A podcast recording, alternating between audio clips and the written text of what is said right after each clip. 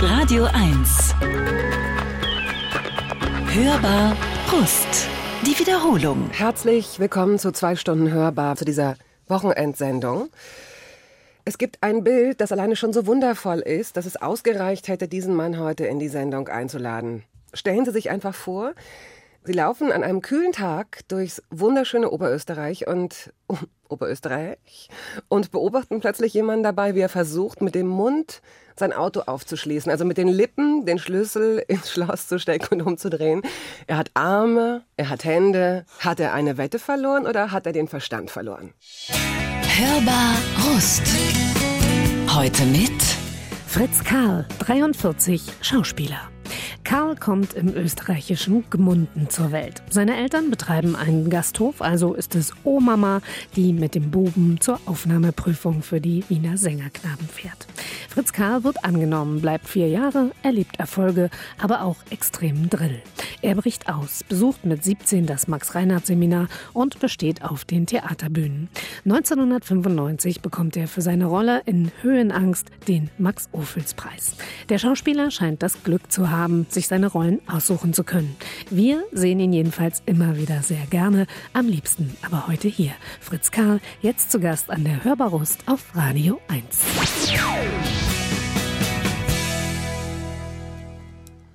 Herr Karl, willkommen nochmal. Hallo. Ich weiß ja, was hinter dieser Geschichte steckt. Ich weiß ja, warum Sie so ein jämmerliches Bild abgegeben haben. Ja, und wenn Sie das jetzt erklären, wie es dazu kam, dann können Sie ja auch gleich schon mal einen Bogen zu Ihrer wahren Leidenschaft neben, dem, äh, neben der Schauspielerei spannen. Ja, das hat mit meiner Leidenschaft mit dem Fliegenfischen zu tun und im Speziellen mit dem Huchenfischen. Der Huche ist einer der größten Salmoniden, die es gibt, also eine Lachsart und das ist der Donaulachs, mhm. wird er genannt und den gibt es nicht mehr ganz, ganz selten. Und aber wenn es dann kalt wird, so im November, Dezember, Januar, Februar, fange ich an, diesem Huchen nachzustellen. Das heißt, mit der Angelausrüstung, man ist da ständig in Bewegung, man ist nämlich im Fluss, man ist sowohl selber im Fluss, wie auch man steht im Fluss, das ist sehr, sehr kalt. Und man vorstellen, im Winter, meistens ist es noch eine Eisdecke, die muss man aufbrechen, man ist im Schnee. Und wenn man dann versucht, nach einigen Stunden sozusagen sein Auto zu öffnen und die Hände sind so klamm, dass man nichts mehr halten kann. Und man muss vielleicht auch noch dringend pinkeln gehen. Im das, Auto? Äh, nein, nein, aber zumindest heimfahren oder so. Ja? Sie machen in Ihr Auto? Nein, ich mache nicht in mein Auto. Auf, wenn ich es nicht aufkriege. Auf jeden Fall, das führte dann zu dieser fürchterlichen Situation, dass ich den Autoschlüssel dann irgendwann im Mund hatte und versuchte sozusagen, das aufzusperren. Demütigend, ich weiß. Ja, man muss das. Oh Gott. Ich hätte diese Geschichte nicht erzählen oh, sollen. Das ist eine wundervolle Geschichte.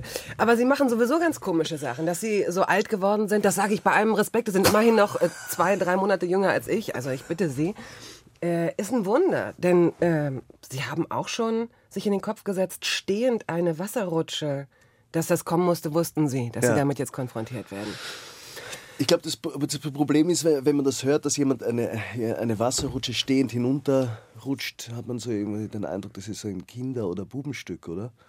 Oder ein Irrer einfach mal wieder. Ja. Also wenn dieselben Leute, die in ja, Oberösterreich, die Sie gesehen haben, während Sie mit dem Mund Ihr Auto aufschließen, Sie auch stehen, ich frage mich, was war das? War das eine kurze Rutsche wenigstens oder war das auch noch eine mit so Kurven? Also sind Sie irre oder ganz irre? Nee, nee, nee, das, das war eine lange Rutsche. Dazu muss man sagen, ich war damals mit meiner, ich habe so eine kleine Jazzband gehabt und wir waren unterwegs und wir hatten äh, in, in Villach, das ist ein ein Ort in Kärnten, eine Stadt in Kärnten, hatten wir einen Gig und äh, haben dort übernachtet oder eigentlich besser gesagt durchgezecht und sind am nächsten Tag, nachdem wir einen Seniorenteller zu uns genommen haben. Zum Frühstück? Zum Frühstück. Lecker. also, weil das war so eine Kuranstalt, wo wir schließlich landeten um neun, halb zehn Uhr in der Früh. Weil Sie die äh, Damen, die dort wohnten, abgeschleppt haben oder warum? nein, nein, nein, wir wollten schwimmen gehen und äh, da war auch dieses äh, Seniorenverköstigungsanstalt war da offen. Mhm. Wir sind hineingegangen, haben einen Seniorenteller gegessen und sind anschließend auf die Wasserrutsche. Das war eine relativ lange Wasserrutsche. Und äh, mein Trompetespieler, der rutschte vor. Das war eigentlich meine Rettung. Im Sitzen? Im Sitzen, ja. Ich habe gesagt, es ist stehend angesagt und ich war der Erste, der stehend hinuntergerutscht ist und es wäre alles gut gegangen. Wenn nicht? Wenn es mich nicht umgedreht hätte und ich habe das Ende der Rutsche nicht gesehen. Das heißt, die Füße wurden weggeschleudert und der Kopf blieb an der Kante übrig. Wow. Ja, aber ich bin noch da. Ja, aber nicht mehr so wie vorher. Nein, ich habe, ich habe mehrere künstliche Bandscheiben. Ja, Sie lachen. Ja, die sind, die sind ja super. Künstliche Bandscheiben Ja, sind das super. ist ja wunderbar. Ich, mein, mein Problem war, ich habe das ja nicht sofort gemerkt. Nicht? Also war zwar hier die Nase und das war alles gebrochen, das, aber ich wu- wusste nicht, dass mein Genick so in Mitleidenschaft gezogen worden ist. Also das habe ich erst nach zwei, drei Jahren gemerkt. da ich kamen so Lähmungen. Ja, beim Klavierspielen hing der eine Finger und ich konnte keine Läufe mehr spielen. Das hier ist ja, äh, als Österreicher sind Sie entschuldigt, falls Sie unseren Claim nicht kennen, ähm, ein Radio nur für Erwachsene. Und da wir mit unseren Hörern altern, ist auch das Thema Bandscheibe, das vor 20 Jahren bei Radio 1, gut abgesehen davon, dass es den Sender da noch gar nicht gegeben hat, das Thema Bandscheibe ist bestimmt in der Top 3. Also ich dachte, das ist ein Tabuthema. Oh nein, überhaupt nicht, im Gegenteil. Weil jeder hat, äh, jeder hat einfach schon mal in einer WG gewohnt, aber jeder hat auch schon mal eigentlich einen Bandscheibenvorfall gehabt und manche inzwischen sogar mehrere. Und wenn Sie jetzt sagen, künstliche Bandscheiben sind super, Ach, das ist super, ja. das ist also, eine OP, die, die auch nicht riskant ist? Nein, nein, nein, nein, nein, nein, nein. Also das ist, um es genau zu erklären, das ist ein Schnitt nach Kuscher. Gut, ich sehe schon, wir müssen, wir müssen es äh, vertagen, weil jetzt müssen wir erstmal Musik- ein Schnitt nach kurz. Ein Kuscher. Kisch- Schnitt nach Kuscher hier am Kehlkopf. Der Kehlkopf äh, und die Luftröhre wird zur Seite geklemmt und dadurch kommt man ganz wunderbar zu den Bandscheiben, kann die kaputten Bandscheiben rausziehen. Künstliche Bandscheiben, Sulceum D8 heißt das, glaube ich. Das ist eine künstliche Bandscheibe, die elastisch ist, wird hineingegeben. Äh, nach vier Tagen war ich aus dem Spit- Spital und zwei Wochen später war ich wieder Skifahren. Ach, wir reden jetzt aber über die Bandscheiben, die sich im wieder Skifahren, die sind doch äh, wirklich irre, die sich im äh, Genickbereich befinden, im Nackenbereich, Im, Nack- Halswirbel, im Halswirbelbereich. C5, Könnte man C6, das, C6, C7 ist genau das. Sie hören, ich bin Hypochonder, ich kenne mich da aus. ja, was ist denn mit den tieferen? Da kann man ja nicht, da muss man, ist das riskanter? Die sind bei mir noch super. Chad Baker haben Sie mitgebracht, Ihr erster Song, Alone Together. Gibt's da eine Geschichte zu oder ist der einfach schön? Er ist einfach schön und äh, dieser ähm, Vorfall mit den Bandscheiben, wir machten damals einen Chet Baker Abend, das ist einfach nur Chet Baker Lieder. Das ist so irgendwie die Ver Verbindung zu meinen Bandscheiben. Bitte.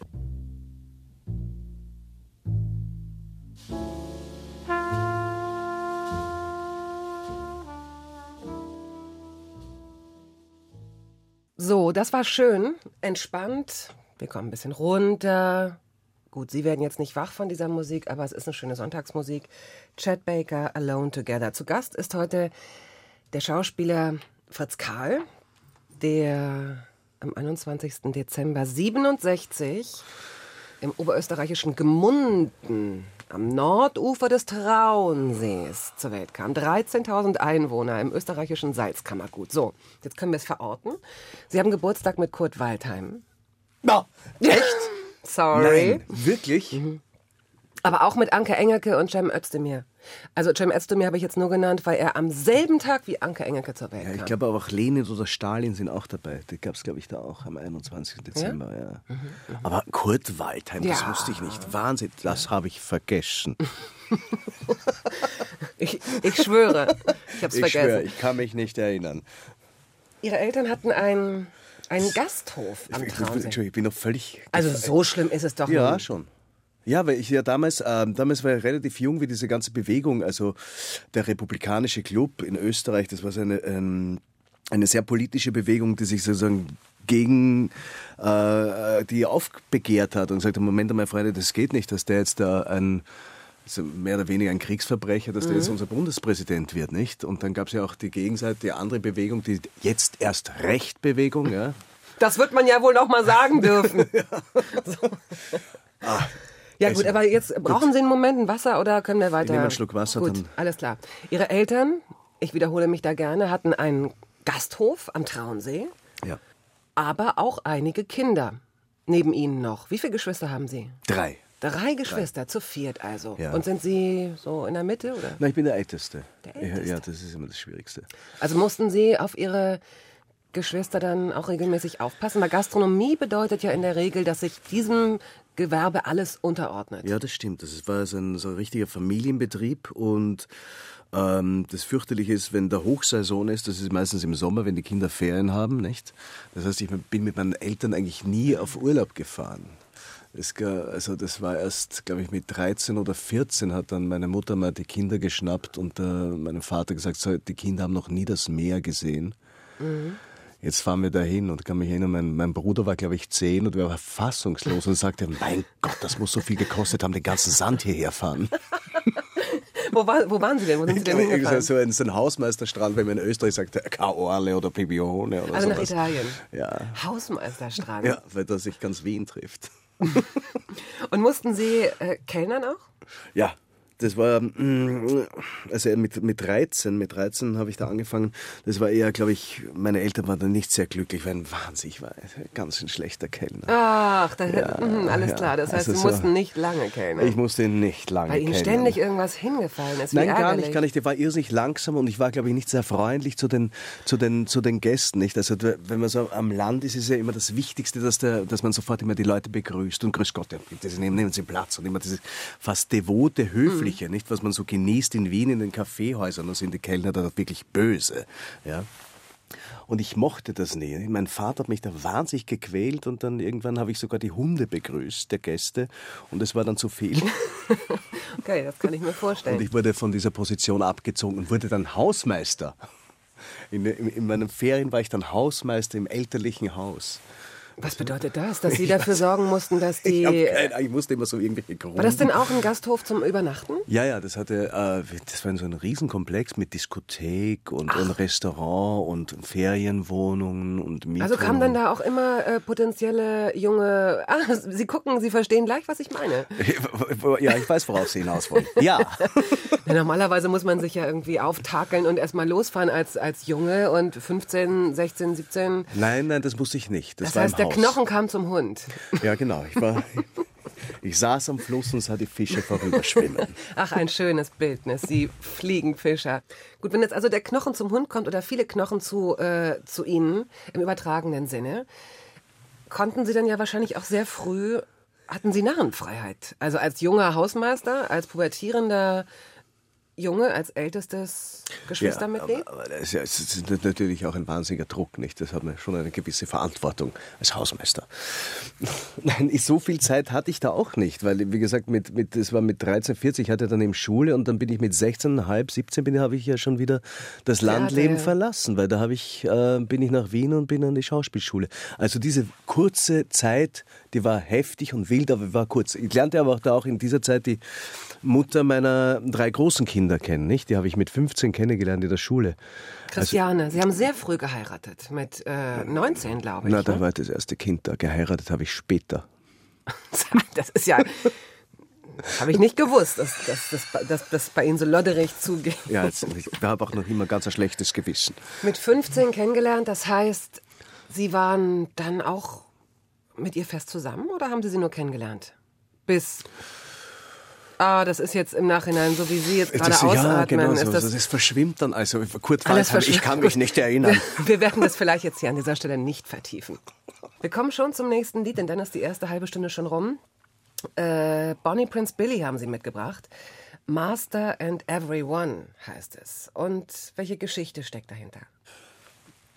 Also eigentlich, das ist ähm, die musikalische Liebe, die mich mit meinem Sohn verbindet, mit meinem Zweitgeborenen. Ich er weiß, hat fünf. Ist, ich habe fünf und äh, das mit Aaron. Aaron ist 20 und hat auch eine Band und macht wahnsinnig viel Musik und das ist der, der mich eigentlich mit, mit Musik versorgt. Das ist immer, ich bin immer ganz überrascht, welche Sachen, dass er mir da vorspielt, herbeizieht und so, vor allem die ganzen Indie-Sachen, die kriege ich eigentlich alle von Lebt der Aaron in Wien? Der Aaron lebt in Wien. Und gibt es da gute Musiksender?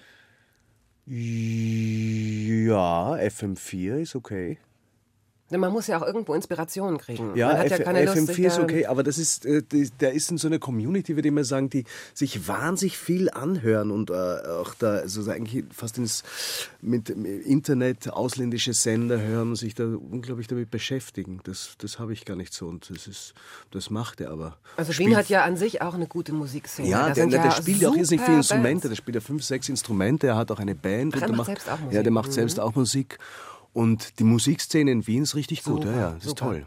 Also wenn Sie mal denken, hä, weiß ich ja gar nichts drüber, mal abgesehen von Kruder und Dorfmeister, von dem man sich jedes Album kaufen kann. Kreisky zum Beispiel, ganz tolle junge Band. Oder äh, alles, was die Vienna Scientists, sie haben ja also unter diesem Deckmantel Vienna Scientists viele verschiedene Bands auf CDs äh, zusammengeholt. Also können Sie Blanco kaufen, sage ich jetzt mal. Aber wir hören ja jetzt Bonnie Prince Billy, Master and Everyone. Zu Gast ist heute der Schauspieler Fritz Karl. Gast ist heute der lustige Schauspieler Fritz Karl. Es war ein Schütz in seinen schönsten Jahren. Der wurde weggeputzt von dieser Erde. Wie geht's weiter? Das, oh, ich weiß nicht, das ist Jännerwein, aber ich bin da nicht textsicher. Das ist das Jännerwein-Lied, oder? Ja, das haben Sie mit Ihrer Oma mal immer gesungen. Wahnsinn, also das sieht es. Ja, aber ich kann den Text nicht mehr. Man fand ihn erst am neunten Tage bei Tegernsee am Preißenberg. Auf hartem Fels hat er sein Blut vergossen. Und auf dem Bauche liegend fand man ihn. Von hinten war er angeschossen, zerschmettert war sein Unterkinn. Und das geht dann noch 100 Jahre so weiter. Mit Omama haben sie gesungen. Und Omama war auch diejenige, die sie zu der Aufnahmeprüfung gefahren hat, als es zu den Wiener Sängerknaben ging. Ähm, die Wiener Sängerknaben, ich erinnere mich, als ich jung war, meine Oma fand die auch ganz toll. Und das muss bei Ihnen in Österreich natürlich noch, äh, das war wahrscheinlich dann sowas wie ein Elitechor oder äh, im wahrsten Sinne des Wortes. Oder äh, was wussten Sie von denen? Da will Naja. ich mal hin oder die singen ja wie Mädchen oder... Naja, gut, man muss dazu sagen, also äh, in Österreich ist es so, man wird äh, Wiener Sängerknabe, Schauspieler und wenn man dann noch Glück hat, Lipizzaner. Das ist die perfekte österreichische Karriere. Nein. Ja, ja, ja, nun. Nein, ich wusste, ich wusste von den Sängerknaben gar nichts. Also meine Volksschullehrerin, die hat gesagt, er hat eine gute Stimme und da werden Aufnahmeprüfungen gemacht. Meine Eltern hatten naturgemäß keine Zeit, weil es war Hauptsaison und beauftragten sozusagen meine Großmutter mit mir dahin zu fahren. Es glaubte sowieso keiner, dass ich das schaffe, weil ich war ein extrem schlimmes Kind, ja. Und Was heißt das? naja, ich habe nur Blödsinn gemacht. Ich habe Fliesen rausgestemmt, äh, heimlich geraucht mit fünf und sechs Jahren schon. Ja, ja, ja, war ein früher Raucher. und ich habe hab wirklich, also meine Eltern hatten wirklich alle Hände voll zu tun, wenn sie Zeit hatten, sich um mich zu kümmern. Und meine Großmutter ist da hingefahren und es, die Aufnahmeprüfung begann und ich wäre an der Reihe gewesen, nur man hat mich nicht gefunden. Weil ich war schon mit den Jungs spielen und dann, aber ich machte die Aufnahmeprüfung dann, nachdem er mich gefunden hat. Und das hat ganz gut geklappt. Und dann war ich bei den Sängerknaben. Mit acht oder neun sind Sie da hingekommen, Genau, ne? ja. Für vier, Vier, vier, viereinhalb Jahre bis zur Mutation. So, das, da habe ich schon mal das nächste Mal gelacht, bis zur Mutation. Ja, Also das, äh, Sie werden verstehen, wenn das in Österreich ist, ist das Wort für Stimmbruch. Nein, das ist, äh, das ist wahrscheinlich Nein? dazu. Es ist, glaube ich, so ein Fachausdruck. Also, ich glaube, dass die meisten Österreicher auch nicht wissen, was Mutation ist. Es ist ein Fachausdruck für, Stimm, für Stimmbruch oder für Mutieren, also sich verwandeln. Es gibt ja bei den Sängerknaben auch das Mutantenheim. Ja. ja. Das sind dann die, die in den Stimmbruch kamen und trotzdem dort noch die Schule Die, die, genau, können, die die ne? Schule noch fertig machen dürfen. Aber ich bin mit, mit 13, war früh, früh pubertierend und früh mutierend. Ja, das kann ich mir, entschuldigen Sie bitte, aber bei Ihnen sehr gut vorstellen. Na gut. Und bin dann zurück wieder nach Oberösterreich. Naja, dieses Zurück, das geht mir jetzt zu schnell. Okay. Ähm, es ist ein ziemlich harter Drill bei den Wiener Sängerknaben. Also na klar, da muss Disziplin herrschen und äh, Jungs und wild und tolle Stimmen und so. Aber äh, ich war schon ganz geschockt, als ich mir da ein bisschen was drüber durchgelesen habe. Sie sind auch im Sommer sind Sie zum Beispiel immer zum Wörthersee gefahren, in so ein, in so ein Camp. Ja, ins Internierungslager, wie wir es nannten. Das war in Seekirn am Wörthersee und da musste man einen Monat sozusagen auch die Stimme trainieren. Und man durfte aber nicht ins Wasser springen, man durfte nicht hineinspringen, man durfte nicht tauchen, damit die eustachische Röhre, also das im Ohr, damit das nicht nass wird und damit man sich nicht erkältet und die Stimme keinen Schaden erleidet. Oder zum Beispiel Fußballspielen wurde meistens im absoluten Silenzium, in der absoluten Stille durchgeführt. Das heißt, es war wie ein Geisterspiel. Man sieht da 24 Jungs auf einem Spielfeld und keiner schreit, sondern es ist nur ganz still. Das ist, Und auch bei einem Tor durfte man nicht so jubeln. So sich da gab es dann meistens einen Ausschluss. Also man hat dann schon geschaut, wenn, wenn kein Präfekt, kein Erzieher Ja. da war. Aber das hat sich auch sehr verändert. Ich war jetzt äh, vor eineinhalb, Jahr, eineinhalb Jahren einmal dort. Das ist alles sehr, sehr lockerer geworden. Also wir waren damals noch in Schlafsälen. Wir waren 24 Jungs in einem Schlafsaal. Um halb sieben aufstehen, anstellen in Zweierreihe, ab zur Dusche oder Dings, als im Silenzium. Dann zum Frühstück, dann das Gebet, dann Frühstücken, dann Schule. Das war ein ganz, ganz ein, ein genauer Tagesablauf mit dazwischen immer äh, so, so Disziplinmaßnahmen wie eben Stille, Anstehen in Zweierreihe. Naja, man musste sich da vorbereiten sozusagen auf die Tournee, weil dann war man drei, vier Monate unterwegs mit einem Kapellmeister, mit einem Erzieher und mit einer Nurse. Mit einem Erzieher? Ja. Und deswegen mussten einfach die Kinder funktionieren. Und man hatte ein sehr, sehr straffes Programm. Also ich hatte ja damals leider das Pech, dass ich sehr viele Deutschland-Tourneen machte. Also ich war von Schweinfurt bis Paderborn bis Brunsbüttel in jedem Kaffee in Deutschland und habe gesungen. Sie wurden untergebracht, entweder in so Jugendherbergen oder bei Pflege, Äh, Äh, oder Pflegeeltern. Ja, das war, das war, also die Pflegeeltern, das war immer sehr rührend. Schnitzel und Gulasch. Genau. Abwechselnd, man kam an und sagte, jetzt bist du ja schon so lange von zu Hause weg und wir dachten, wir kochen was Österreichisches, was dazu führte, dass man monatelang einfach Schnitzel, Gulasch, Schnitzel, Gulasch, Schnitzel, Gulasch zu essen bekam. Und Sie haben schon so ein Radar dafür entwickelt, wenn Sie irgendwo ankamen mit dem Bus. Ja, also man, wir, waren, jetzt? wir waren da unterwegs, man fährt dann von Station zu Station mit dem Bus und dann sammeln sich vor dem Bus sozusagen die Gemeinde, also die Eltern, die sozusagen, also die Pflegeeltern, die ein Kind aufnehmen. Man hat genau gesehen anhand der Autos oder anhand der Kleidung, äh, in welche Schicht das Mhm. man kommt, wie man untergebracht wird, nicht? Und das, also das konnte man sofort die Leute scannen und sagt, aha, na, ich will dorthin, weil die wohnen wahrscheinlich so oder da habe ich ein Extrazimmer oder so. Das, das, Mhm. Nun haben Sie aber auch dort, äh, Sie haben ja schon angedeutet, als wilder Junge, Sie haben es auch dort im Rahmen der Möglichkeiten krachen lassen und sind beim Rauchen erwischt worden auf dem Dachboden und haben damit wahrscheinlich, haben Sie eine Alarm- oder Sprinkleranlage oder was haben Sie ausgelöst? Ja, das Rauchen war. Ein Rauchmelder. Der, der Rauchmelder, aber das Schlimmere war, dass wir immer ins Chemielabor eingebrochen sind und immer Experimente gemacht haben. Ja. Und da kam dann irgendwann mal die Feuerwehr, weil irgendwelche giftigen Gase, wir hatten nämlich dann den Giftschrank auch mittlerweile aufgebrochen, und irgendwelche Gase stiegen auf und dann war so ein Großeinsatz und da wäre ich dann wirklich auch bei den Sängerklamm fast rausgeflogen. Das war so, also das stand so auf Messerschneide. Und es wäre fürchterlich gewesen, weil meine Eltern waren natürlich dann schon stolz und dieser kleine Ort Traunkirchen, ja, also neben Gmunden, wo ich eben aufgewachsen bin, da war man sozusagen irgendwie so eine lokale Berühmtheit, weil man bei den Wiener Sänger kam. Also stellen Sie sich nur vor, also kommt er dann nach zwei Jahren, wird er wieder rausgeschmissen. Das wäre nicht so gut gewesen. Aber Sie sind äh, dann tatsächlich zur Mutation, also zum Stimmbruch hin, äh, haben Sie beschlossen, nicht dort zu bleiben, sondern sind ja zurückgegangen. Was, wir haben ja vorhin besprochen, dass wir, dass Sie mit, weiß ich nicht, 13, 14? 13. 13 sind Sie dann zurückgegangen. Ja, ich bin zurück, wieder zurück aufs Land und ich glaube, die, die wirkliche Motivation war endlich eine gemischte Klasse zu besuchen. Und ich habe, glaube ich, mit 12 oder 13 meine erste Jeans gehabt, ja. Weil dort in diesem, in diesem Internat, da hat man ja entweder die Internatskleidung an oder es gibt eine gewisse ähm, Dresscode, ja. Und auf Tournee hat man sowieso immer diese Matrosenanzüge an. Man muss sich übrigens seine Socken selber waschen. Das ist ja skandalös. Wenn das die Presse rauskriegt. Ja, Ähm, Landers in the Temple ist der nächste Song von Ihnen. Ja. Conor Oberst, Wahnsinn, ich bin totaler Conor Oberst-Fan. Bright Eyes, das ist super. Das finde ich nur einfach gute Musik.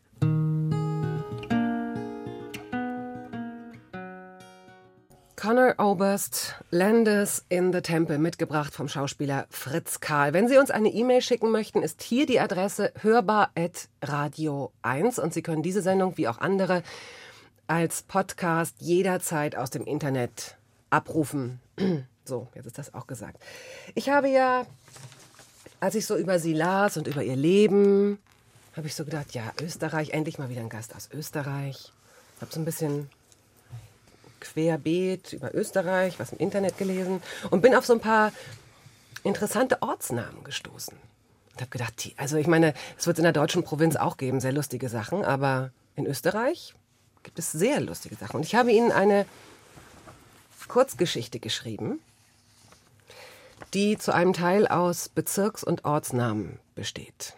Ich werde Ihnen die jetzt vorlesen Ja. und Sie geben einen Tipp ab, wie viele Ortsnamen in dieser Geschichte vorkommen. Ja? Okay. Oh Gott, hoffentlich ist das nicht total blöd. Achtung. Brauchen Sie einen Stift, um sich so nein, nein, Notizen ich, zu ich, machen? ich, ich, im Kopf. Es war Sonntag, Allerheiligen. Sie befand sich irgendwo im Diesseits, in irgendeinem kleinen Arschlochwinkel dieser Welt. Und es mag albern klingen, vielleicht war das hier auch Alberndorf, haha, aber es fühlte sich an wie eine neue Welt. Noch letzte Woche war alles anders. Sie lebte in Amerika, in Chicago, rieb sich die Ellbögen mit frischen Grapefruits ein, veranstaltete Schabernack, fühlte sich mal gut, mal schlecht, mal groß-klein, mal klein-klein, bis dieser Sausack sie unter einem dummen Vorwand in ihrem Paradies besuchte. Patsch machte die Fliegentür. Er roch nach Rum und kam geradewegs aus dem Kromberg, einem Laden, der Liegefahrräder aus Edelschrott herstellte. Sie hätte ihren Handschuh liegen lassen, ob sie sich denn mal außerhalb des Supermarktes treffen könnten, vielleicht auf einen Wein oder zum Fleischessen. 14 geschlagene Minuten hörte sie ihm zu. Auweia, rauswerfen, aber schnell, dachte sie. Fucking. Blieb aber stumm. Sollte sie einen plötzlichen Frauentod vortäuschen? Draußen vor der Tür derweil Hühnergeschrei. Alles flog wild durcheinander. Der Stall war defekt. Sie prägte sich dieses Bild ein. Du, obergeil, in Pongau gibt's einen neuen Kotzgraben. Wollen wir da mal zusammen hinfahren? sagte er gerade, als sie ihn spitz unterbrach. Pass auf, du gehörst einfach nicht zu meinen Favoriten. Schenk dir doch gerne noch einen Rum ein und verlass dann das Haus. Mein Teich ist ganz schmutzig. Ich muss jetzt zum Frosch putzen. Ciao.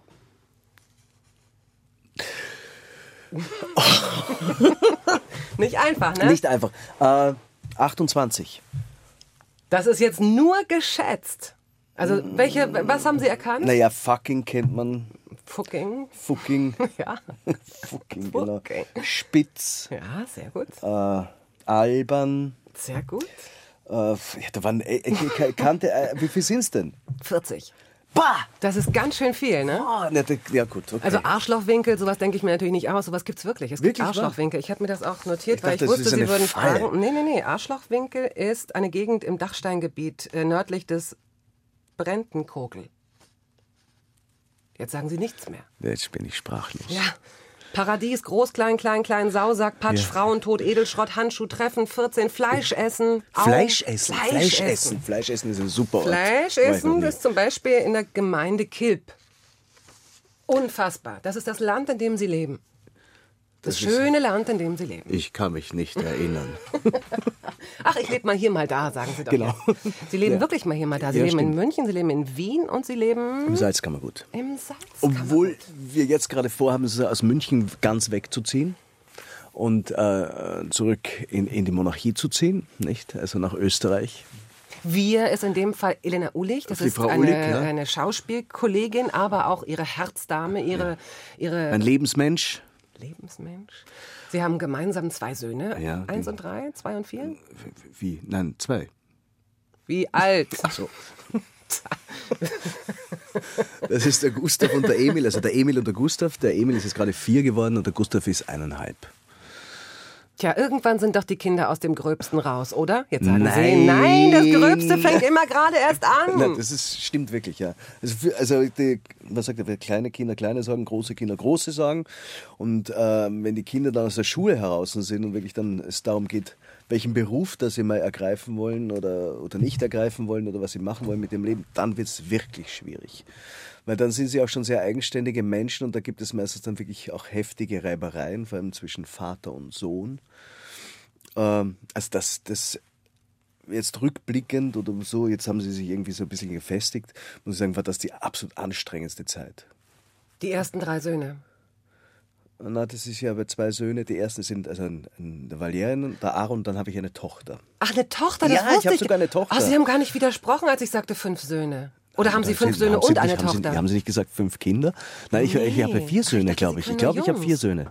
Vier Söhne und eine Tochter. also von denen Sie wissen. Genau. nein, nein, es ist so. Und klar, die Pubertät, die schwierigste Zeit. Und jetzt haben Sie das, haben Sie das Ganze auch nach der Pubertät, ja, weil die Pubertät, die war mir dann, das, also wie meine zwei großen Söhne in der Pubertät waren, da war ich glaube ich vielleicht auch noch in der Pubertät. Auf jeden Fall, wir hatten da wahnsinnig viel Spaß, das war irgendwie nicht so, das war nicht so anstrengend. Aber danach, als sie wirklich dann fertig waren mit der Schule und dann äh, suchen, was sie machen sollen oder ob sie was machen sollen oder ob das System, in dem wir leben, sowieso kacke ist, was soll ich da arbeiten, das wird mir sowieso alles weggenommen. Schau doch die Bankenwirtschaften an, nicht? Also solche Sachen werden dann plötzlich diskutiert. Und das war wahnsinnig mühsam, bis die dann irgendwie da zu Potte gekommen sind. Aus. Aus. Ich überlege es, äh, ob wir jetzt noch. Ne, den Satz hole ich mir jetzt noch ab. Ja, das wusste ich. Das ist gar nicht schlimm, gar nicht schlimm. Nein, nein, nein, nein. Entdecken Sie sich in Ihren Kindern wieder? Also sind die so unterschiedlich sie sein mögen? Äh, ist da der, äh, der, der wilde äh, kleine Rebell Fritz Karl in all den Kindern? Ja, in dem einen mehr oder, oder ein bisschen weniger, aber schon. Ich habe schon, also ich erkenne schon in meinen Kindern sehr viel von mir. Also zum Beispiel mein Ältester hat absolut dieselbe Körperlichkeit wie ich. Ja. Was heißt das denn? Dass Sie Menschen gerne anfassen? Nein, jetzt ohne Quatsch. Das ist ja körperlich sein. Nein, nein, Sie verstehen das. Ich meine es nicht despektierlich oder, oder negativ, sondern es gibt einfach Das ist auch Menschen, nicht die, despektierlich gemeint. die äh, sich zur Begrüßung oder die zwischendurch mal einen Arm des Gegenübers anfassen oder jemand mal über die äh, Haare streichen. Das ist ja auch so eine Art Nein, von ich rede eher vom. Bewegungsablauf, also wie er geht und wie, so, wie die Gesten. Mhm. sind und die Haltung. Ja. Entschuldigung, dass ich das so falsch verstanden habe. Ja, an mir lag's an, nicht. Als hätte ich Ihnen eine Falle gestellt. So, jetzt haben Sie Blood, Sweat and Tears mitgebracht. Ja, super, super Band. Das ist irgendwie so. Also Blood, Sweat and Tears habe ich kennengelernt durch meinen Musiklehrer.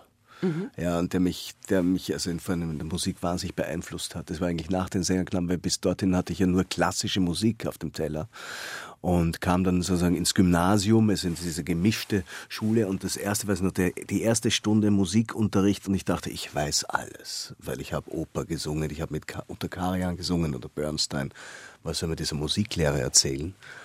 Und er kam rein in der ersten Stunde und legte Blood, Sweat and Tears auf. Und es war irgendwie so, boah, Glück sowas gehabt. gibt's. Schön, ja. Ja.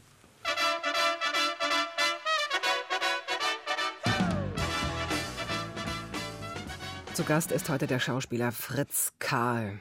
Und da es noch so viele Dinge gibt, über die ich mit Ihnen reden möchte und muss, handeln wir mal dieses, diese lästige Berufsvita ganz schnell ab. Äh, natürlich geht es Ihnen nur darum, zu sagen, in was für tollen Filmen Sie mitgespielt haben. Und das haben Sie ja auch. Also Sie gehören, so viel Schmeichelei soll erlaubt sein, wie äh, einige andere Schauspieler, aber auch äh, zu diesen Garanten.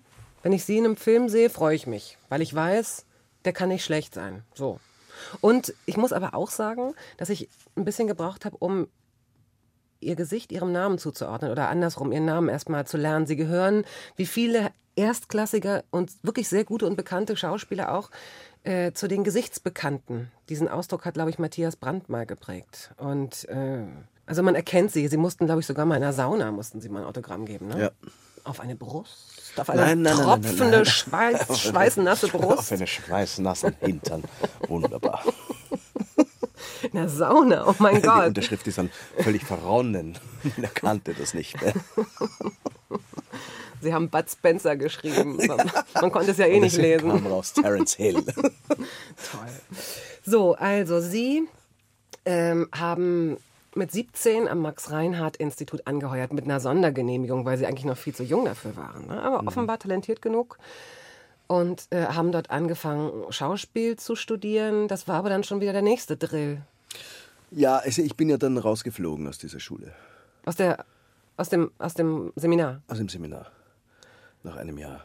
Also das, das war fürchterlich für mich. Weil das war irgendwie, erstens, ich kam vom Land nicht und dann war, war die Stadt hier und äh, ich wollte einfach leben. Ja? Ich bin ja da zwar in diese Schule gegangen und dann waren ja lauter 23, 24-Jährige rund um mich, die wahnsinnig ehrgeizig waren und die dann aus dem Sprechunterricht kamen. Jeder hat dann gleich gesprochen, in der gleichen Tonlage. Ich fand das immer entsetzlich. Irgendwelchen alten, alte Burgschauspieler oder Burgschauspielerinnen haben mir dann immer gezeigt, wie man auf der Bühne spricht und wie man die Tür aufmacht. Und ich, ich meine, ich war einfach das Klassenbaby, war erstens auch sehr undiszipliniert und bin am Abend immer weggegangen und habe meine Freunde eher außerhalb des Seminars gehabt. Und es war, war eine wirklich unglückliche Zeit dort. Und bekam dann auch Kontrollprüfungen, nicht? Weil ich auch sehr viel fehlte und habe dann bei einer Kontrollprüfung, glaube ich, also eine Übertrittsprüfung, die man eigentlich nicht machen muss, die man muss man nur machen, wenn man wirklich ein schlechter Schüler ist oder nicht da ist. Und ich war ein schlechter Schüler und nicht da und bekam dann zwei Kontrollprüfungen und bei der einen Kontrollprüfung spielte ich einen Witz, den mir vorher jemand erzählt hat, weil der war so, fand ich wahnsinnig lustig. Spielte ich diesen Witz und das wollte man nicht irgendwie, man fand es, das ist sehr unprofessionell, ich bin nicht vorbereitet und man gab mir noch eine Chance und dann fielen ein paar so disziplinäre Sachen vor, auf die möchte ich nicht eingehen, die sind eher unappetitlich. Und man legte mir dann nahe, sozusagen die Schule zu verlassen, was ich auch mhm. gerne tat. Aber Sie haben weiter Theater gespielt, äh, ab 86 vorwiegend äh, an Wiener oder auf Wiener Theaterbühnen. Mhm. Sie haben ähm, Volkstheater gemacht und fünf Jahre waren Sie am Theater in der Josefstadt. Ja. Also zuerst, ich spielte schon während der Seminarzeit, was auch nicht erlaubt ist. Also spielte ich immer heimlich mhm. äh, in einer freien Gruppe und kam dann raus und spielte vorwiegend in freien Gruppen und ging dann immer als Gast dann entweder ins Volkstheater oder an die Josefstadt. Also war nie im Ensemble. Ich mochte diesen Ensemble-Gedanken nicht. Also ich, ich mag zwar in einem Ensemble arbeiten, bei einem Film, das macht mir wahnsinnig Spaß, aber wenn sich das auf Jahre zieht und man ist die ganze Zeit hängen äh, vier Jahre lang die gleichen Typen da zusammen mhm. und, und versuchen sich gegenseitig ständig zu befruchten, dann finde ich das immer eine Sackgasse. Aber Sie haben äh, es richtig gemacht, dass Sie das Geld, das Sie beim Theaterspielen äh, verdient haben und nicht auf den Kopf gehauen haben, für Workshops ausgegeben, für Schauspielunterricht. Das war eine gute Investition. Sie haben in sich selbst investiert. Mm, ich habe das eine Zeit lang gemacht und bin dann draufgekommen, dass ich das meiste eigentlich lerne in der Praxis. Mhm. Ja. Und ich war damals auch irgendwo auch orientierungslos. Da gibt es ja dann die verschiedensten Unterrichtsrichtungen, nicht Stanislavski oder Strasberg. Wobei damals wurde Wien überschwemmt von einer Reihe von Strasberg-Lehrern, die alle aus Amerika kamen, die alle gesagt haben, ah, ich war der Nachbar von Lee Strasberg oder ich habe ums Eck gewohnt, ich kenne Lee. Und ich habe dann, jeder, jeder, jeder Lehrer hat Robert De Niro oder Marilyn Monroe unterrichtet.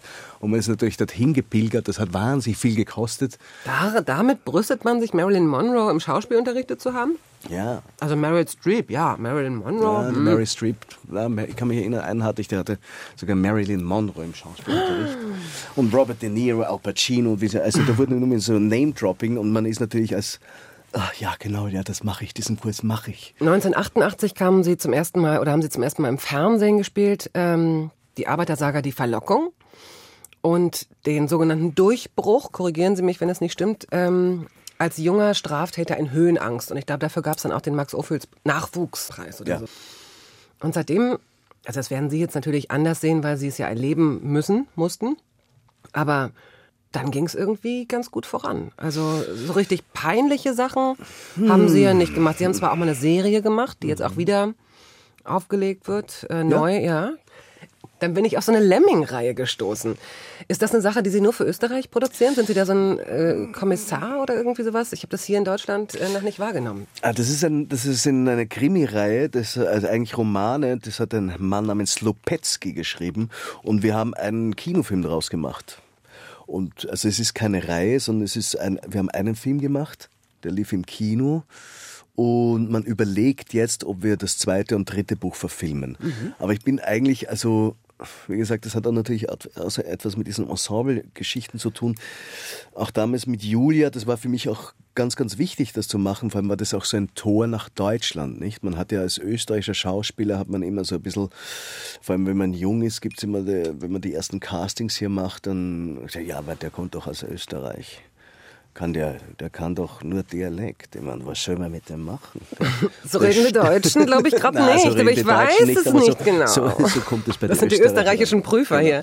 Die sagen, nee, wir lassen nicht noch mehr ins Land. Ja, aber, aber das, das war so irgendwie auch so ein bisschen ein Türöffner nach Deutschland. Ich habe dann sehr viel in Deutschland gemacht und mache eigentlich mehr in Deutschland als in Österreich, weil natürlich, das ist ein wunderschönes kleines Land, aber man muss über diesen Tellerrand hinausschauen. Wir haben jetzt auch einen Österreicher, den Sie mitgebracht haben, Wolfgang Armbros. Mhm. Es lebe der Zentralfriedhof. Ja. ja?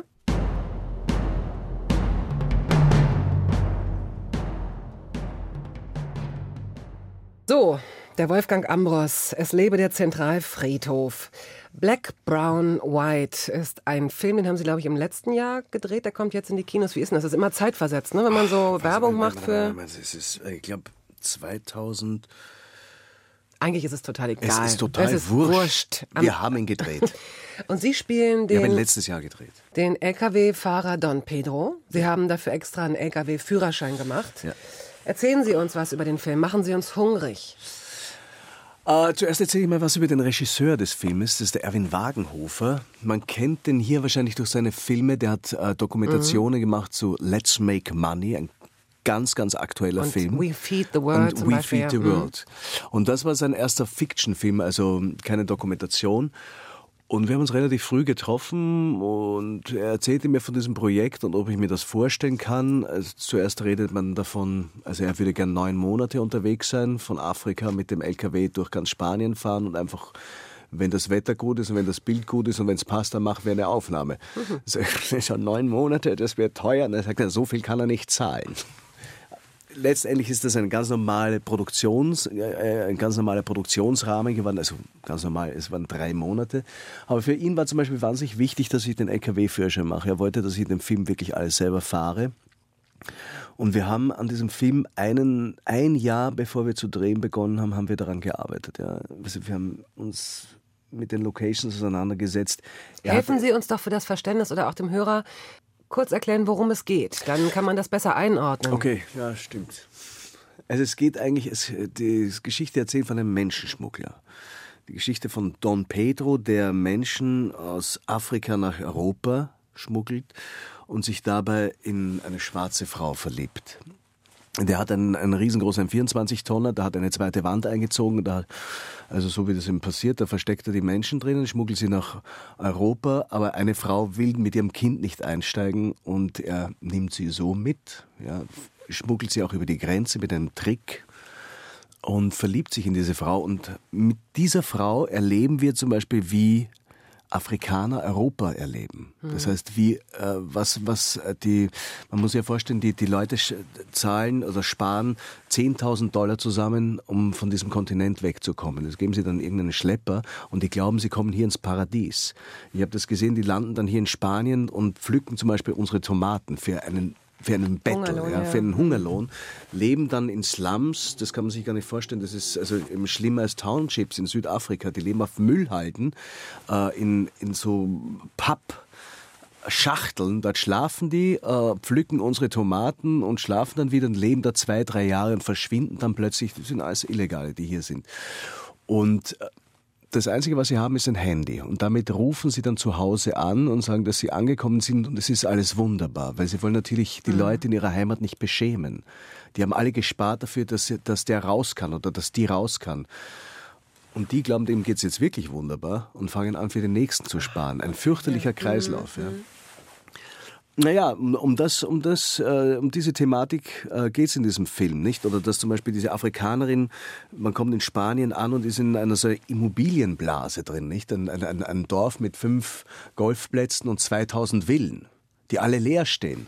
Und für die ist das natürlich unverständlich, ja, warum diese Häuser nicht bewohnt sind. Also dass das ein, eine reine Immobilientätigkeit ist für jemanden, der sozusagen um sein Überleben kämpft, ja, oder der in einer ärmlichen Hütte in Afrika wohnt, völlig äh, unverständlich. Also dieses, man lernt sozusagen in diesem Film dieses perverse Europa irgendwo kennen, ja, also wie wir irgendwie leben, ticken wie absurd das für, für, für andere Menschen ist. Black, Brown, White im Kino. Fritz Karl spielt den LKW-Fahrer Don Pedro. Die Zeit geht so schnell rum mit Ihnen. Jetzt haben wir noch Elvis Costello, äh, I Want You. Einfach spielen? Einfach spielen. Große, große, große Liebe. Meistens ist es immer, wenn man verlassen wird, hört man dieses Lied. Mein Gast ist verrückt, aber das ist ganz gut. So, Fritz Karl ist heute hier. Ähm, es gibt noch zwei Sachen, die auf jeden Fall thematisiert werden müssen. Und zwar einmal das Fliegenfischen nochmal. Diesen Gefallen tue ich Ihnen, aber auch mir, weil ich das schön finde und fand, was Sie da so gesagt haben über diese Art des Angelns. Oh, das mögen Sie ja gar nicht, das Wort. Oh, Angeln ist ja Würmerbaden. Ja, Wurmbaden ist das, ja. Nein, Ja, nein, nein. haben Sie eigentlich die Fleefee abonniert? Ich weiß Who the alles. fuck is Ja. the Fleefee? Hallo, Fliegenfischen, das internationale Magazin. zum Fliegen- Flyfishing. Nein, es heißt Fliegenfischen. Heißt es wirklich gibt, nein, es Flyfishing? gibt ein Flyfishing, dann gibt Es es, also, ja, na, ich bin, na, das ist, na, ich gehe in den Fluss. Sie gehen dann in die Fluss. Ja, ich, ich brauche diese Literatur nicht. Erst ein bisschen melancholische Musik und dann gehen Sie in den Fluss. Ja, nein, ich brauche Österreicher. ja genau. Man, also ich bin da nicht so ein, äh, das Fachwissen so mit Zeitschriften, das, das mag ich nicht. Außerdem, ich glaube, ich habe das einmal gesehen, da sind eigentlich nur so Werbeveranstaltungen drin, wo man überall, überall hinfahren kann zum Fliegenfischen. Ja, da bleibe ich- ich, doch in der Heimat. Ich hoffe zum Beispiel, dass Sie äh, Zeit haben äh, vom 19. bis 22. Januar. Ähm, Jänner.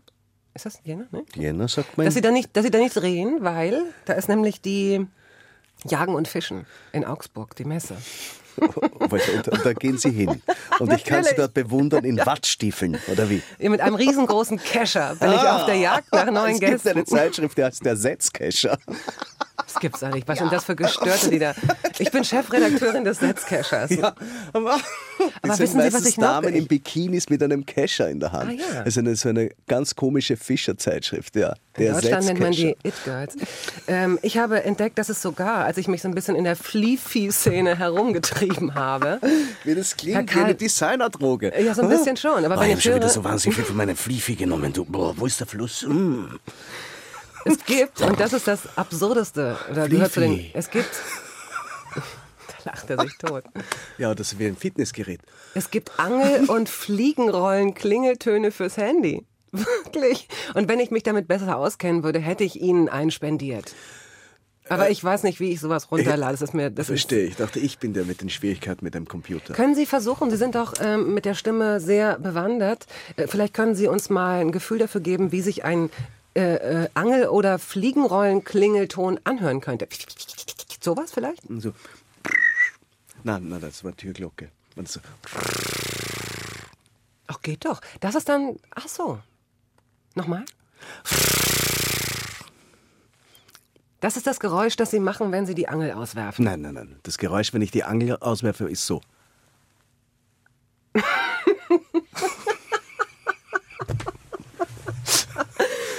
Kein Geräusch. Gut, das habe ich verstanden. erkannt.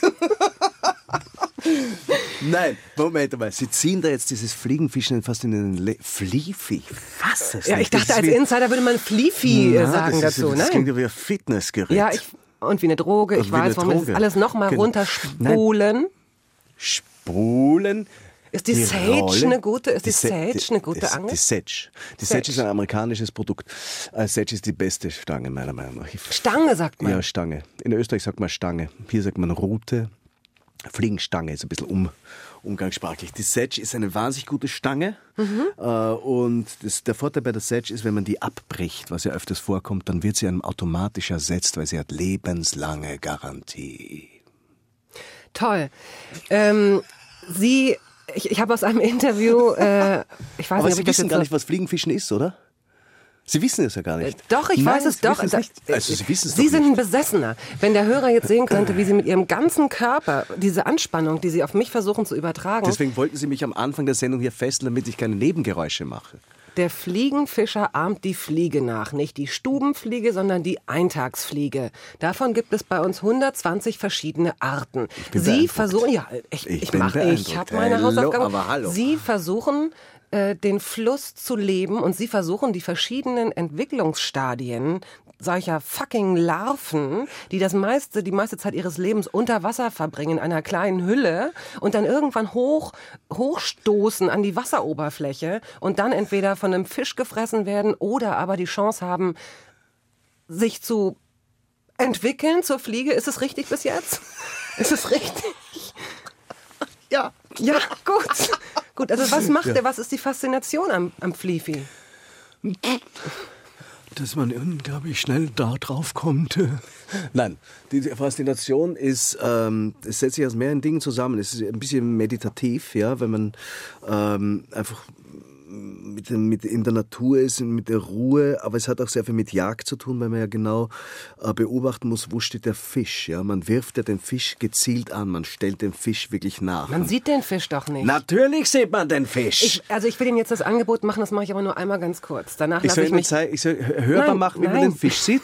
Nein, wenn Sie das, Das ist können. interessant. Nein, nein, nein, nein. Nein, ich biete Ihnen jetzt einmalig an, dass wir ernsthaft über dieses Thema sprechen, weil ich weiß, ohne Quatsch, dass Ihnen das wirklich am Herzen liegt und dass Sie das gar nicht mögen, wenn sich Leute darüber lustig machen. Wenn Sie jetzt aber weitermachen, dann mache ich mich mit viel Spaß gerne weiter darüber lustig. Wollen Sie? Sie können es sich aussuchen.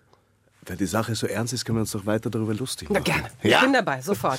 Also, Also, man sieht natürlich den Fisch. woher, Ja? wieso sieht man den denn? Weil wenn der Fisch, Von das oben ist doch sieht ganz man klar. den. Nein, erstens hat man eine Spezialbrille auf, eine, eine polarisierende, also nicht polarisierende, also eine Polaroidbrille, ja. Das, das heißt, es nimmt sehr viel von der Wasserspiegelung weg.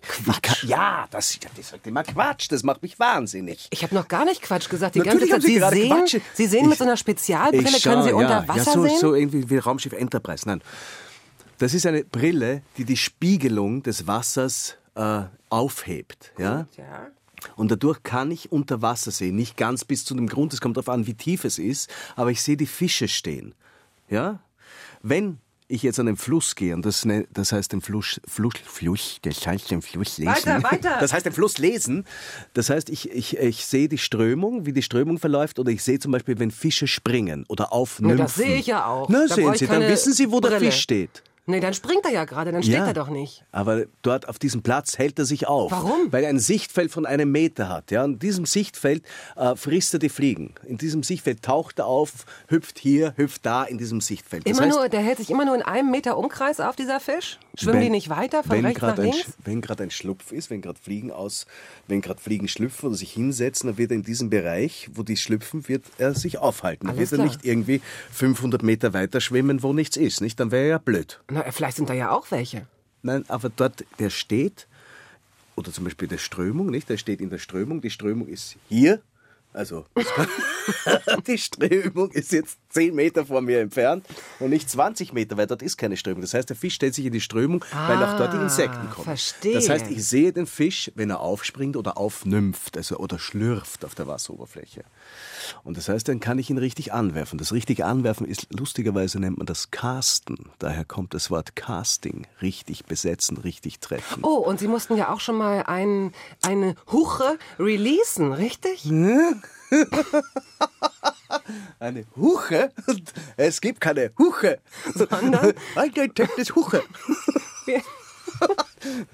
Oh, das ist ja wie im indischen Restaurant. You, you want this Huche? Hm? Ja. Nein. Das ist ja Sie haben vorhin gesagt, es ist ein Huchengewässer. Huchen. Och, als wenn Sie mich nicht verstanden hätten. Natürlich hab habe ich ich Sie halt verstanden, aber ich wollte Sie korrigieren. Das wollte ich schon den ganzen Ich glaube, Tag. wissen Sie warum? Weil Sie nämlich die einzige Huche in Ihrem Leben releasen mussten und Ihre Frau oder Freundin Elena hat nämlich schon mal eine Huche gefangen. Ein Huchen. Ja, die fangt jedes Jahr fangt den Huchen und ich nicht. ja, ist das ist nämlich der de- Grund. Sie ich- sind nämlich aggressiv an dem Punkt. Das ja, merke ich. Das, ich. Warum Das Sie da- das überhaupt hier angesprochen?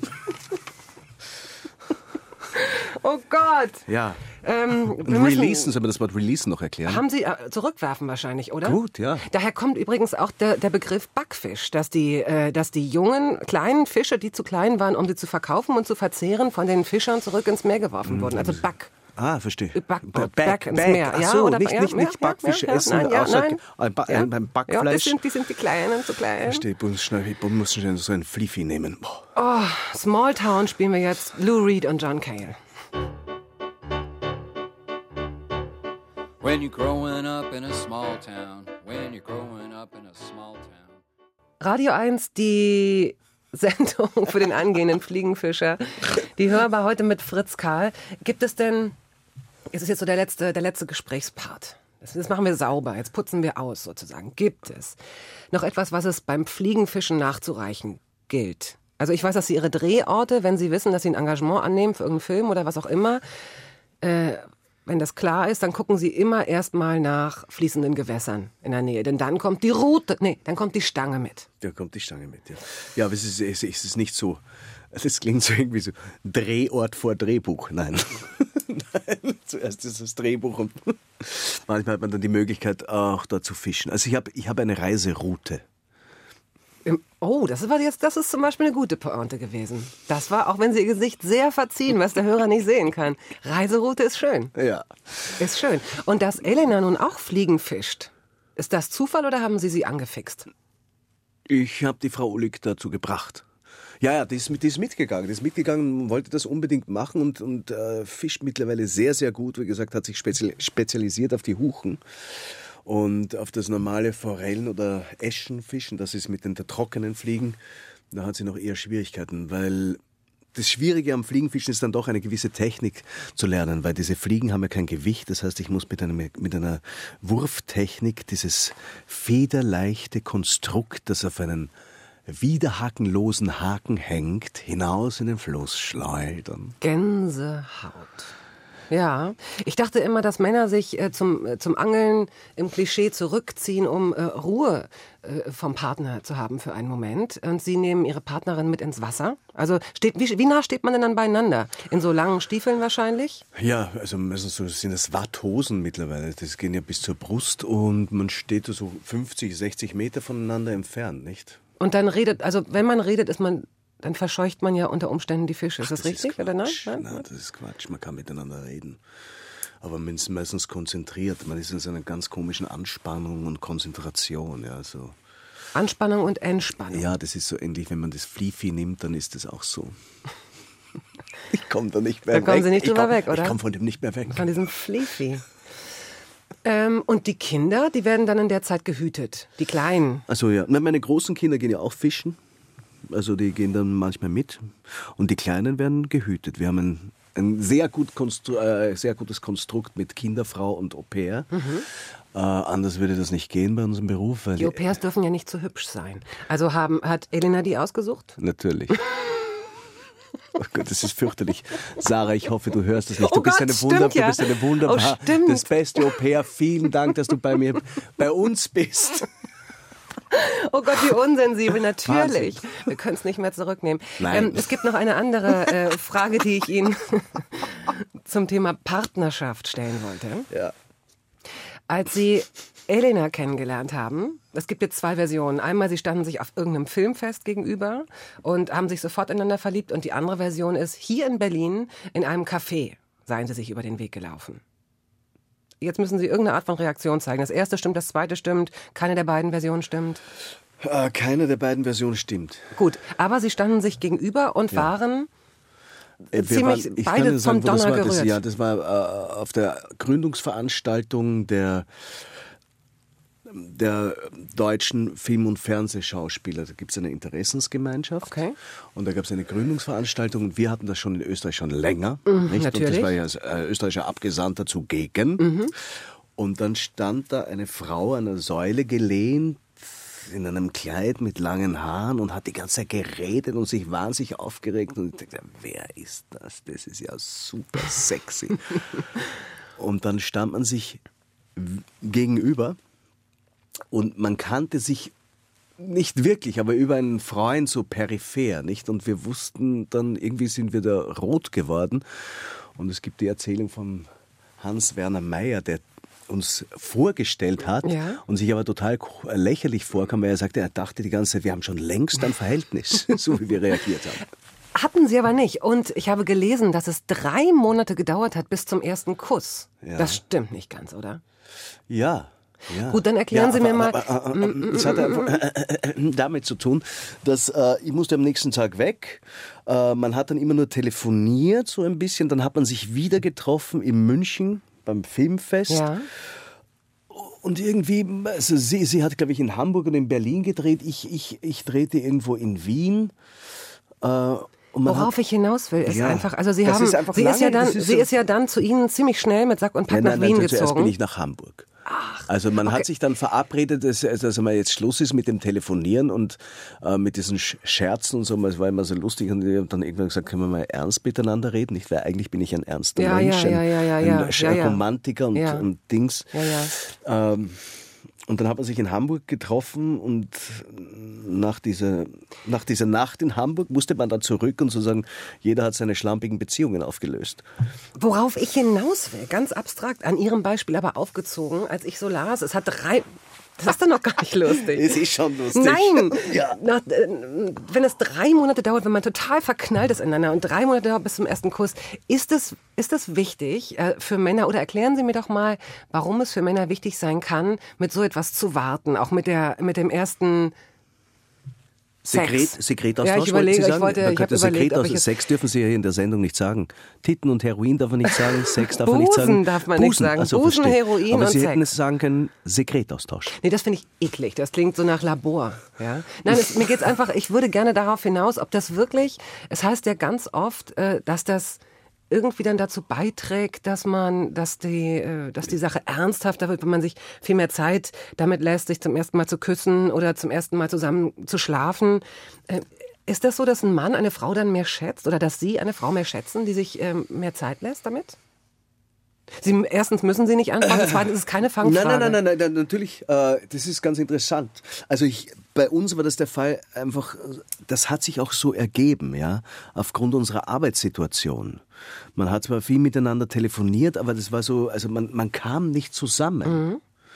Und, ähm, aber wenn Sie mich jetzt so fragen, ist es, ich glaube schon, dass das nicht nur für einen Mann, sondern auch für eine Frau, dass das, ähm, also bin ich ja wahrscheinlich sehr konservativ, also dass, dass das schon eine andere Bedeutung hat, wie äh, sich kennenzulernen und sofort in die Kiste zu gehen. Darf man das sagen hier in der Sendung? Ja, Kiste, Kiste, ist super. kann man Kiste sagen. ist Super. super. Kiste ist super. Also Mhm, ich, äh, so komisch das klingt, ja.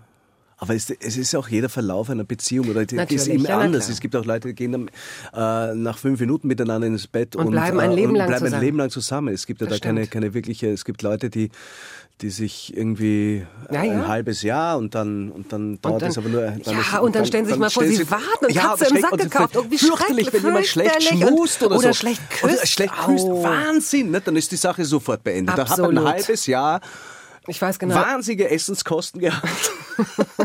Kinokarten, Theaterkarten, sonst irgendwas. Und dann das. Ich habe ihr sogar eine Sage gekauft. schrecklich. Nee, Sage heißt es ja nicht, sondern Setsch. Sage. Ja. Na, Gut, wir also, sind, wie äh, Mhm. gesagt, also man sollte die Schmuseprobe auf jeden Fall so früh wie möglich machen. Toll, dass Sie Schmusen sagen. Ich dachte, Schmusen stünde auf dem Index, nein? Nee, finde ich, nee, also wir sind Was auch schon am Ende. sagen Doch? Schmusen, Schmusen- ist, Schmusen Schmusen, dürfen Sie sagen. Schmusen ist doch süß, oder? Schmusen ist ganz süß, das ist ganz süß. Ähm, wir sind am Ende, fast. Möchten Sie noch was? An, noch mal eine Entschuldigung an Sarah, ist nicht nötig, glaube ich. ähm, nee, jetzt haben wir aber noch ein bisschen Zeit, anderthalb Minuten, äh, um herauszufinden, warum Sie sich für die Arie der Carmen entschieden haben. Oh. Oh. Habe ich mich dafür entschieden, verstehe. Das Bizet. Äh, Das war irgendwie mein erster Auftritt mit den Sängerklamen bei der Staatsoper. Und dazu muss man sagen, dass es ja meistens alte Inszenierungen sind. Nicht die Carmen-Inszenierung der Staatsoper wurde in den 60er Jahren irgendwann von Otto Schenk gemacht und wurde über Jahrzehnte mitgeschleppt. Das heißt aber, dazwischen sind verschiedene Generationen von Sängern oder, oder Sängerknaben. Das heißt, es gibt nur eine kleine kurze Einschulung auf einer Probebühne. Da kommt dann ein österreichischer Regieassistent, sagt, so auf Burschen, ihr geht's da oben auf die Bühne, da kommt eine fette Frau, das ist die Carmen, die Blade rennt über die Bühne. Blade heißt besonders dick. Die Blade rennt über die Bühne und dann hat's eine Stangen um. Ha, steht's mir nicht unter der Stange. Ich stand natürlich, war mein erster Auftritt, Staatsoper, ein Riesenhaus und ich stand natürlich unter der Stange und wurde von einem Statist im letzten Moment gerettet. Zur Seite gerissen. Gerissen, ja. Okay. Die Zeit ist um, was ich sehr bedauere, weil ich glaube, ich hätte, oh, was Sie mir alles in, ihren, in, den, in den Pausen erzählt haben, als die Musik lief, von Ihren Geisterheilungen und diese ganzen schönen Geschichten. Kommen Sie doch bitte nochmal unter falschem Namen hierher. Gut. Ja, versprochen? Unter Flifi. So, ich hoffe, dass es für Sie einigermaßen amüsant war und wünsche Ihnen noch einen schönen restlichen Sonntag und würde mich freuen, wenn Sie auch nächste Woche dabei sind. Tschüss.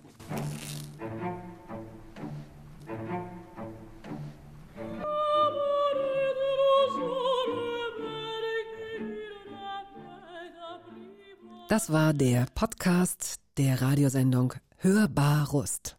Wir hoffen, dass es Ihnen gefallen hat. Wenn Sie möchten, Sie können ihn abonnieren.